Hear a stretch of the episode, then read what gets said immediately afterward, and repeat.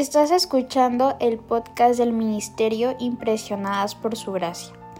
Nuestra serie actual se titula Gozo y Paz, un estudio devocional original del Ministerio Impresionadas por Su Gracia. Acompáñanos en el episodio de hoy y juntos estudiemos Lucas 1.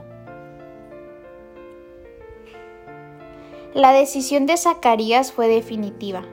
Juan sería el nombre de su hijo. Todos los familiares y vecinos que estaban presentes en el acto anterior quedaron maravillados. El telón se bajó y todos quedamos en suspenso, ansiosos de saber qué más sucedería en esta verdadera historia de Navidad. La historia del nacimiento de Juan el Bautista continúa con una escena en la que el elenco no solo se maravilla, sino que quedan totalmente asombrados. Para el episodio de hoy quiero que juntos leamos lo que dice en los versículos 64 al 66 del capítulo 1 de Lucas. Así que me gustaría animarte a que traigas tu Biblia y vayamos directamente a este pasaje que nos revela que el poder de Dios es maravilloso. Al momento fue abierta su boca y suelta su lengua, y habló bendiciendo a Dios y se llenaron de temor todos sus vecinos, y en todas las montañas de Judea se divulgaron todas estas cosas. Y todos los que las oían las guardaban en su corazón diciendo, ¿quién más pues será este niño? Y la mano del Señor estaba con él.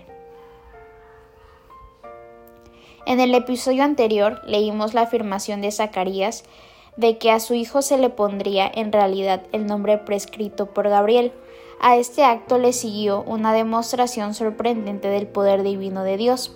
Zacarías había estado sordo y mudo durante todos esos nueve meses. Muchos teólogos creen que es así debido a que en los versículos anteriores describe Lucas que le hablaron por medio de señas, lo que nos puede decir que aparte de no poder hablar, no podía escuchar.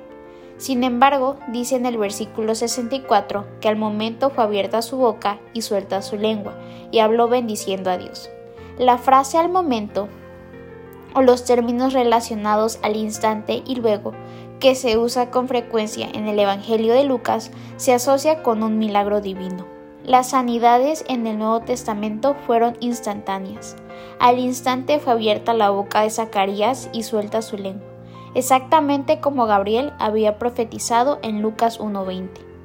Todas las emociones reprimidas de los últimos nueve meses estallaron y habló bendiciendo a Dios. Algo de lo que el sacerdote dijo está escrito en los versículos 67 al 79, que estudiaremos en el próximo episodio. Pero ahora nos encontramos en esta escena del milagro, del poder divino de Dios, un poder maravilloso.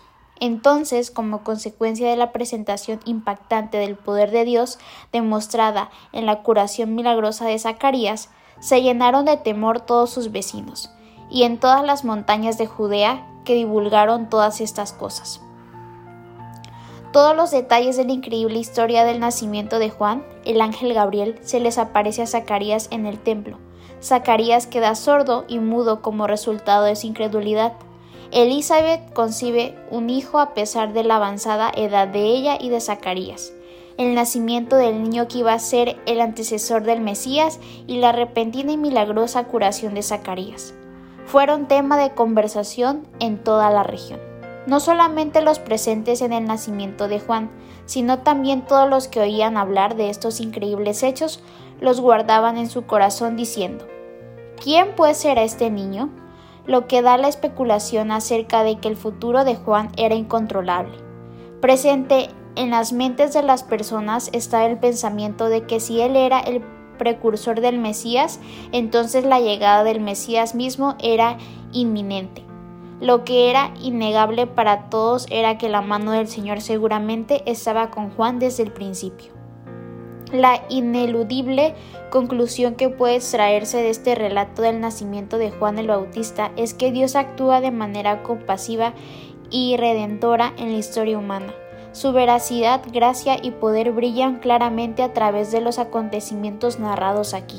La exhibición de esos atributos motivó el estallido intenso y aleccionador de alabanza de parte de Zacarías, que Lucas narra en la siguiente sección de su Evangelio.